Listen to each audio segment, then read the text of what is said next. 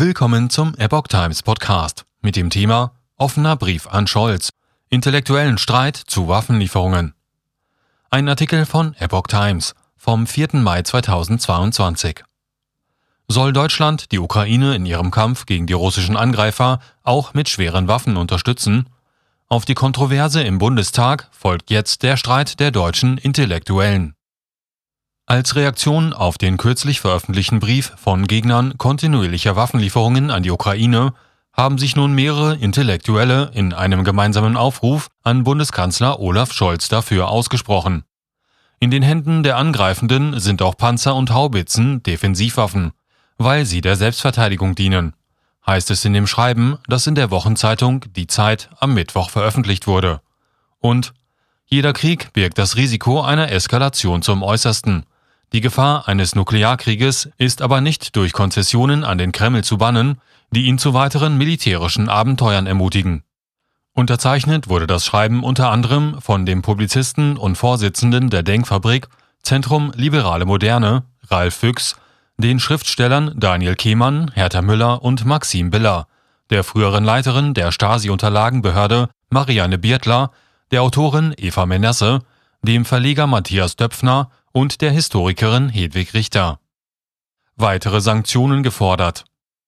Weiter heißt es in dem Text, wer einen Verhandlungsfrieden will, der nicht auf die Unterwerfung der Ukraine unter die russischen Forderungen hinausläuft, muss ihre Verteidigungsfähigkeit stärken und die Kriegsfähigkeit Russlands maximal schwächen. Die Unterzeichner forderten zudem eine Ausweitung wirtschaftlicher Sanktionen auf den Energiesektor. Es liege im Interesse Deutschlands, einen Erfolg des russischen Angriffskrieges zu verhindern.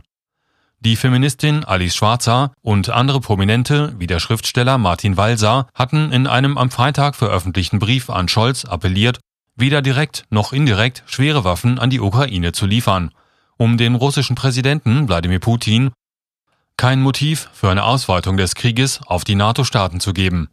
Sie forderten Anstrengungen für einen raschen Waffenstillstand und einen Kompromiss, den beide Seiten akzeptieren können.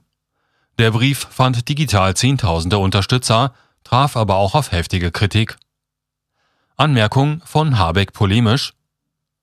Bundeswirtschaftsminister Robert Habeck äußerte sich ebenfalls kritisch. Er sagte der Wochenzeitung Die Zeit, was folgt aus dieser Argumentation? Eigentlich doch nur, dass ein bisschen Landbesetzung, Vergewaltigung und Hinrichtung einfach hinzunehmen sind und die Ukraine schnell kapitulieren solle. Das finde ich nicht richtig, sagte Habeck. Auf die Anmerkung der Zeitung, dies sei polemisch, das stehe nicht im Brief, sagte Habeck, ja, vielleicht ist das zugespitzt, aber hinter der Argumentation steht doch die Annahme, dass mit einem Sieg Russlands das Sterben, die Gewalt ein Ende hätten und dann irgendwie alles wieder gut wäre. Russlands Vorgehen in den jetzt besetzten Gebieten spricht aber eine andere Sprache, sagte Habeck. Auf die Frage, ob er keine Angst vor einem dritten Weltkrieg habe, antwortete Habeck, Nein, die habe ich nicht. Wir befinden uns in einer Zeit, in der man jede Menge Sorgen haben kann. Aber die Angst vor dem dritten Weltkrieg, die manche umtreibt, speist sich ja auch aus der Befürchtung, Deutschland werde zur Kriegspartei.